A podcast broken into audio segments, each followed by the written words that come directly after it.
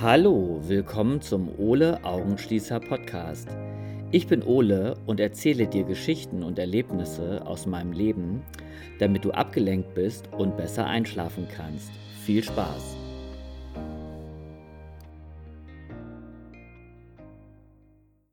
Hallo, herzlich willkommen zur zweiten Episode von Ole Augenschließer. Ja, schön, dass du wieder da bist.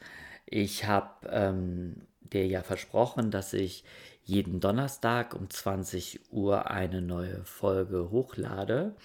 Und ja, das mache ich heute. Irgendwie findet man mich bei iTunes immer noch nicht. Ich habe da jetzt zum Support eine Mail geschrieben, aber irgendwie kommt da nichts rüber. Letztendlich ähm, bin ich aber ganz gut bei Spotify zu finden. Und ja, ich mache jetzt einfach so weiter und vielleicht habe ich dann irgendwann mal das Glück, bei iTunes auch aufzutauchen. Heute ist der 18. März 2021 ja, und ich war heute in einem großen schwedischen Möbelhaus, ähm, um mir ein paar Sachen für meine alte Küche zu besorgen. Ich brauche eine neue Tischplatte, also eine neue Arbeitsplatte und ich brauche unbedingt ein neues Ceranfeld. Ähm, das fällt schon auseinander. Also ich glaube, so ist es nicht so ungefährlich. Mein Ceran fällt gerade, also da ist ein großer Riss drauf. Ähm, ja, und das muss alles ausgewechselt werden. Ich habe mir dort vor 14 Jahren eine Küche gekauft und ähm, damals wurde groß im Fernsehen dafür geworben, dass die 25 Jahre Garantie hat. Und ich habe mir eben vorgenommen, diese 25 Jahre Gra Garantie voll und ganz auszunutzen. Also sehr nachhaltig mit meiner Küche umzugehen. Ich bestelle mir dann immer in regelmäßigen Abständen neue Türen, die ich dann bislang auch immer umsonst bekommen habe. Also wenn irgendwas aufgequollen ist oder irgendwas kaputt gegangen ist, dann habe ich bis jetzt tatsächlich, obwohl es das Küchenmodell nicht mehr gibt, ähm, die Ersatzteile noch bekommen. Und ja, und jetzt brauche ich eben, wie gesagt, eine neue Arbeitsplatte und ein neues Zerranfeld. Und da bin ich auch gerne bereit, das selber zu bezahlen. Da kommt dann nächste Woche jemand und ja, misst das dann aus und, und berät mich. Diese anderthalb Stunden in dem Möbelhaus waren heute mein richtiges Highlight. Also früher wäre ich wahrscheinlich einfach dahin gegangen und hätte überhaupt keinen Gedanken daran verschwendet. Und jetzt habe ich mich richtig ganz doll drauf gefreut, endlich mal rauszukommen, endlich mal so ein bisschen zu gucken ja, ich habe dann auch ähm, mir zwei äh, neue Bettinlays gekauft und ähm, was habe ich mir noch gekauft? Irgendwie. Ah, eine Fußmatte. Ja, eine Fußmatte. Das brauchte ich unbedingt. Meine andere war total abgenudelt. Und ich hatte heute eben frei, also hatte nichts zu tun.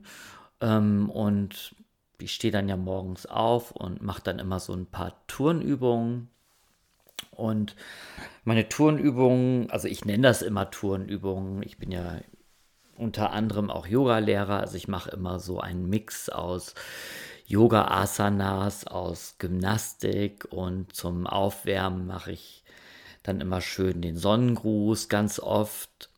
Und ja, und das macht mir Spaß, aber es macht mir eben auch nicht so viel Spaß, das alleine zu machen, ich fände es viel schöner, wenn man das jetzt wieder in einem Studio mit Menschen zusammen machen kann. Also dieses Unterrichten, das fehlt mir schon sehr. Aber bei der Gelegenheit kann ich ja mal erzählen, wie ich überhaupt zu diesem Sport gekommen bin. Als Kind war ich nämlich total unsportlich. Also das heißt, ich habe als Kind mich viel bewegt. Ich bin ganz viel Fahrrad gefahren und bin auf Bäumen geklettert und auf dem Spielplatz äh, habe ich auch auf diesen ganzen Stangen und auf diesen ganzen Rutschen und alles, was es da gab, ja, das habe ich halt alles gemacht. Und ich bin als Kind auch total gerne schwimmen gegangen. Ähm, aber eben, ich bin schwimmen gegangen, es sollte einfach Spaß machen. Ich mochte mich einfach gerne im Wasser bewegen. Wo ich überhaupt keine Lust zu hatte, war stupide hin und her zu schwimmen und zu kraulen. Also es musste eher immer ein Toben sein im Wasser. Das fand ich total schön als Kind. Und ich habe den Sportunterricht in der Schule gehasst, weil es da immer nur um Leistungssport ging, also immer irgendwie eine Leistung zu bringen, für die man dann eine Note bekam. Und meine Sportnoten waren eher so semi, also eher im mittleren Bereich. So nach dem Motto, er hat sich Mühe gegeben. Ich mochte überhaupt keinen Teamsport, also ich war als Kind immer viel zu klein und ja, und war dann auch in diesen ganzen Teamsportarten, wurde ich immer beim Gruppenauswählen war ich immer so mit der Letzte, der ausgewählt worden ist. Und ich glaube, in diesen Teamsportarten, also wie jetzt Basketball oder Fußball oder Handball, war ich eher störend, als dass ich irgendwas genutzt habe. Ich hatte als Kind wahnsinnige Angst überhaupt vor einem Ball. Also ich, wenn ein Ball auf mich zugeschossen kam, dann bin ich eher ausgewichen. Also die, die einzige Sportart, in der ich gut war, war, glaube ich, Völkerball. Ich weiß nicht, ob Völkerball diese Sportart ist, wo, wenn der Ball auf einen zukommt, dass man dann wegrennen muss, dass man nicht getroffen wird. Also da habe ich, war ich richtig gut drin. Aber ja, bei den anderen Sportarten war das eher nicht so toll. Also deswegen hat mir das überhaupt keinen Spaß gemacht. Ähm, in Touren war ich auch nicht gut. Ich war einfach irgendwie immer viel zu klein, um über irgendwelche ähm, Hürden zu springen und ja, so Bodentouren, das fand ich schon ganz gut, aber aber es wurde halt auch einfach viel zu selten gemacht in der Schule.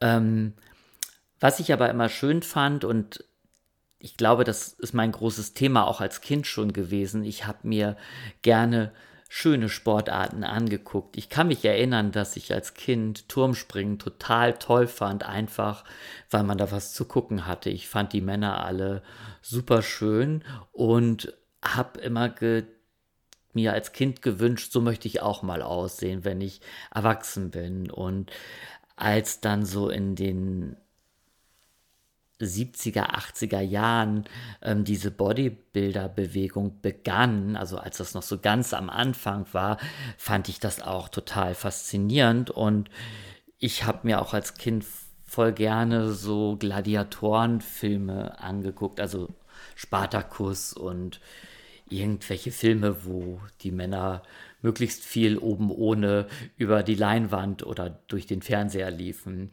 Das fand ich total spannend. Fußball und Leistungssport hingegen fand ich total unsexy als Kind und da hatte ich überhaupt keinen Bock, das zu spielen oder zu machen.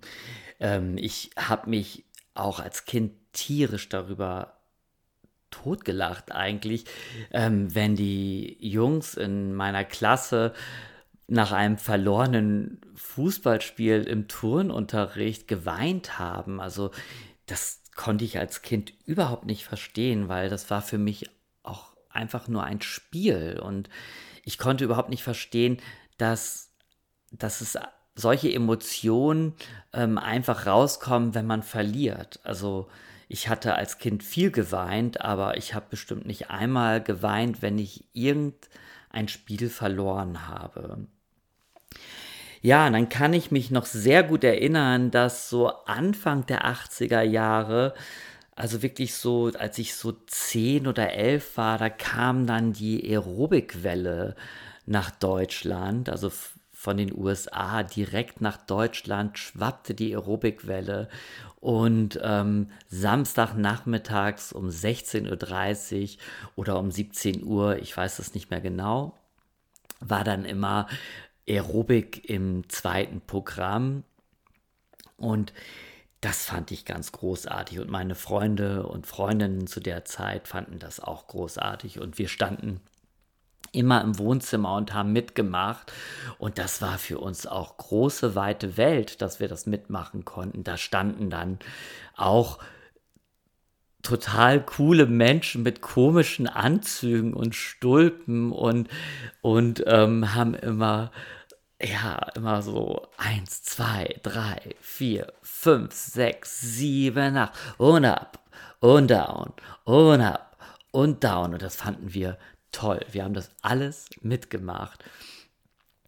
Und ähm, ja, ich habe mich dann als Kind doch recht gerne bewegt, aber das fand eben alles, diese Bewegung fand eben woanders statt und nicht im Sportunterricht. Also im Sportunterricht hatte ich immer schlechte Noten. Und dann habe ich irgendwann mit 15 äh, ein Fitnessstudio für mich entdeckt. Das hatte aufgemacht im Nachbardorf. Das hieß die Fitnessoase und war in einem alten Getränkemarkt ähm, eingezogen mit, ja, mit so komischen, selbstgeschweißten ähm, Geräten und ganz vielen Handelbänken und dann stand da so eine Bar ähm, an irgendeiner Wand und an den Scheiben waren Palmen gemalt und, und irgendwelche Tiere oder ich weiß nicht, was das sein sollte, eine Insel mit einer Palme. Es war alles ziemlich stümperhaft. Die Umkleiden, die waren nur durch so einen Vorhang getrennt und ja, aber sie hatten eben halt so Geräte, wo man einzelne Muskelgruppen trainieren konnte. Und ich glaube, das hat damals schon 50 oder 60 Mark gekostet. Also es war auch für damalige Verhältnisse schon recht teuer. Und ich weiß auch noch, dass da überall im Raum Aschenbecher standen, denn ja, 1985 war es irgendwie so gang und gäbe, dass überall geraucht wurde. Und da hat man einfach seinen Satz gemacht, da hat man seinen Bizeps trainiert und die eine Minute Pause zwischen den Sätzen hat man genutzt, um eine Zigarette zu ziehen. Und dann wurde die kurz abgelegt und dann wurde der nächste Satz gemacht. Also das war eine richtig verrauchte Luft da drin.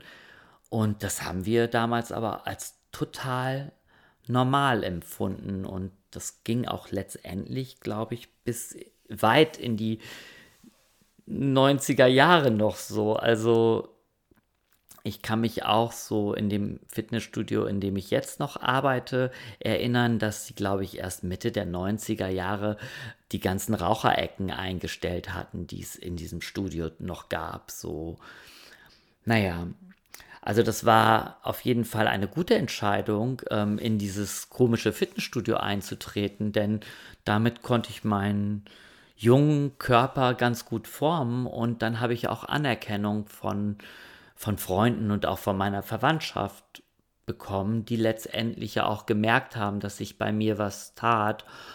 Und ich habe auch Selbstbewusstsein dadurch bekommen. Also das hat mir total gut getan und das möchte ich überhaupt nicht missen.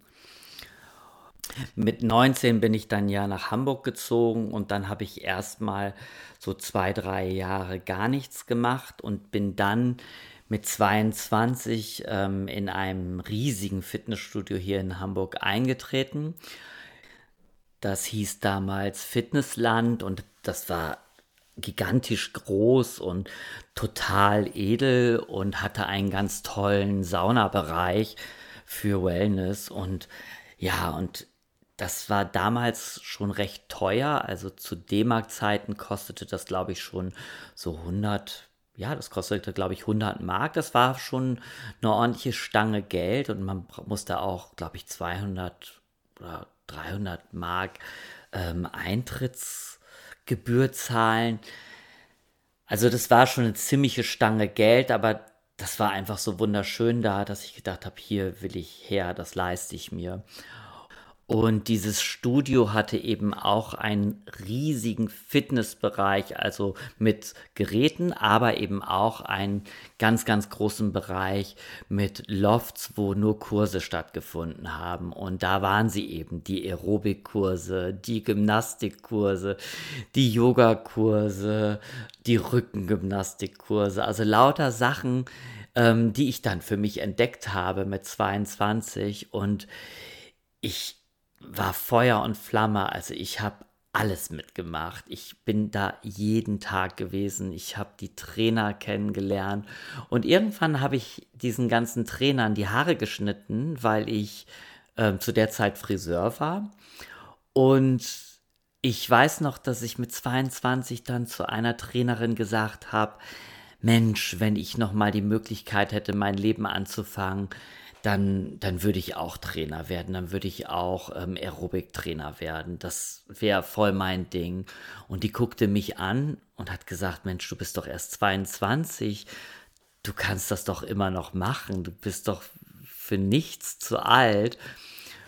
Und ich habe damals wirklich gedacht, ich müsste jetzt mein Leben lang als Friseur arbeiten. Also ich war der Meinung, ich bin jetzt gefangen in diesem Beruf und habe vielleicht die Möglichkeit, noch Maskenbildner oder irgendwie Visagist zu werden.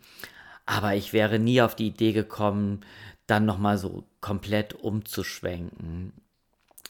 Ja, und dann habe ich letztendlich mich entschieden, mit 22 diese oder 22, 23 diese Ausbildung als ähm, Aerobic-Trainer zu machen, also meine B-Lizenz Ausbildung als Aerobic-Trainer. Und das habe ich dann auch gemacht und das war eine total gute Entscheidung. Denn zur damaligen Zeit gab es auch gar nicht so viel, viele, die das konnten. Und ich wurde dann auch recht erfolgreich in dem, was ich gemacht habe. Aber davon erzähle ich dir ein anderes Mal.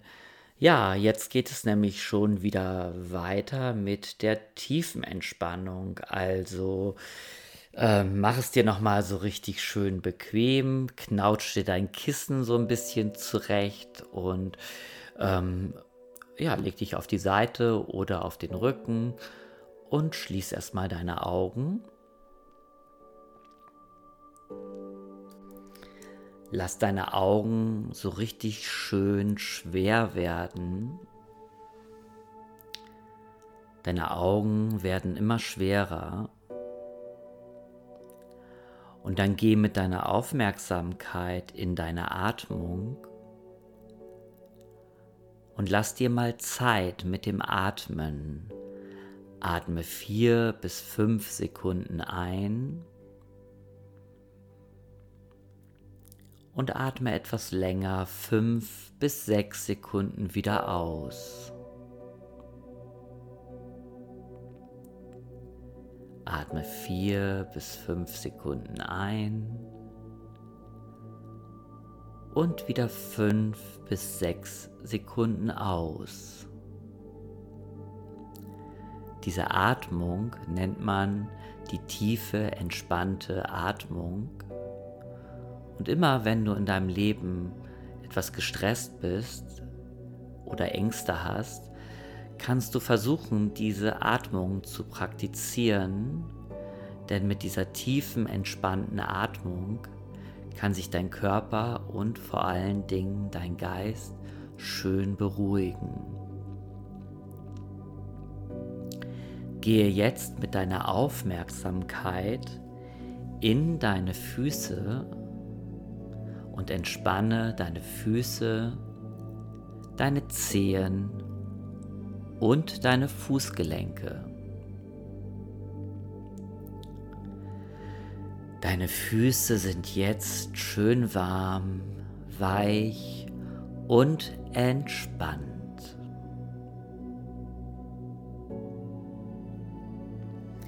Entspanne deine Waden, Entspanne deine Knie und entspanne auch deine Oberschenkel, deine Waden, deine Knie und deine Oberschenkel sind jetzt entspannt. Entspanne dein Gesäß und deine Hüften Dein Gesäß und deine Hüften sind jetzt entspannt. Entspanne deinen Rücken und deine gesamte Wirbelsäule.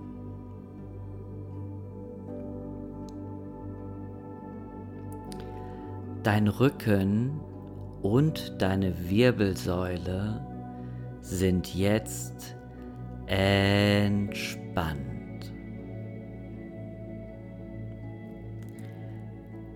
Entspanne deinen Bauch.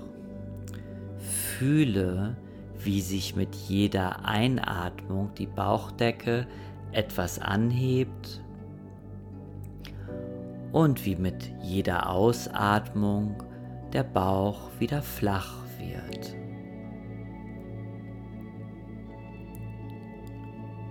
Lass dir Zeit mit deiner Atmung. Dein Bauch ist jetzt entspannt. Entspanne deinen Brustkorb. Dein Brustkorb ist entspannt. Entspanne deine Hände, entspanne deine Finger und auch deine Arme. Deine Hände, deine Finger und deine Arme sind jetzt vollkommen entspannt.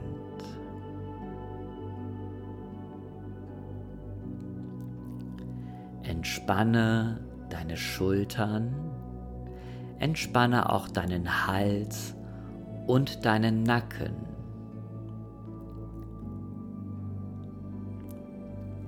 Deine Schultern, dein Hals und dein Nacken sind jetzt entspannt.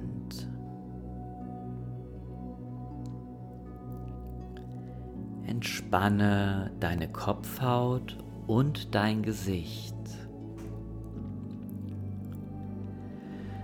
Deine Augen sind schwer und entspannt.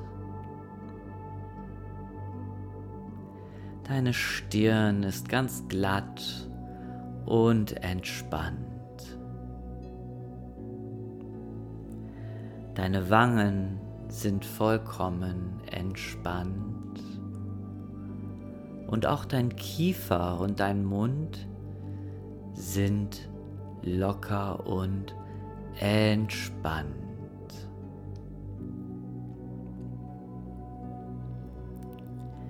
Entspanne die ganze Haut an deinem Körper. Die ganze Haut an deinem Körper ist jetzt warm, weich und entspannt. Entspanne die Organe in deinem Körper. Alle Organe in deinem Körper sind jetzt entspannt. Jede Zelle in deinem Körper entspannt sich. Und wenn du irgendwo in deinem Körper noch eine Anspannung spürst, lass mit der nächsten Ausatmung einfach los. Entspanne deinen Geist.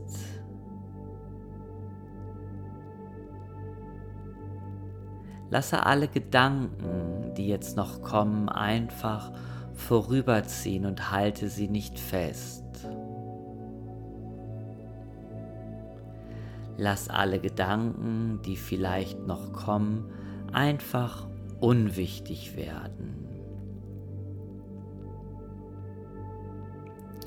Dein Geist ist jetzt entspannt. Dein Körper und dein Geist sind jetzt vollkommen entspannt.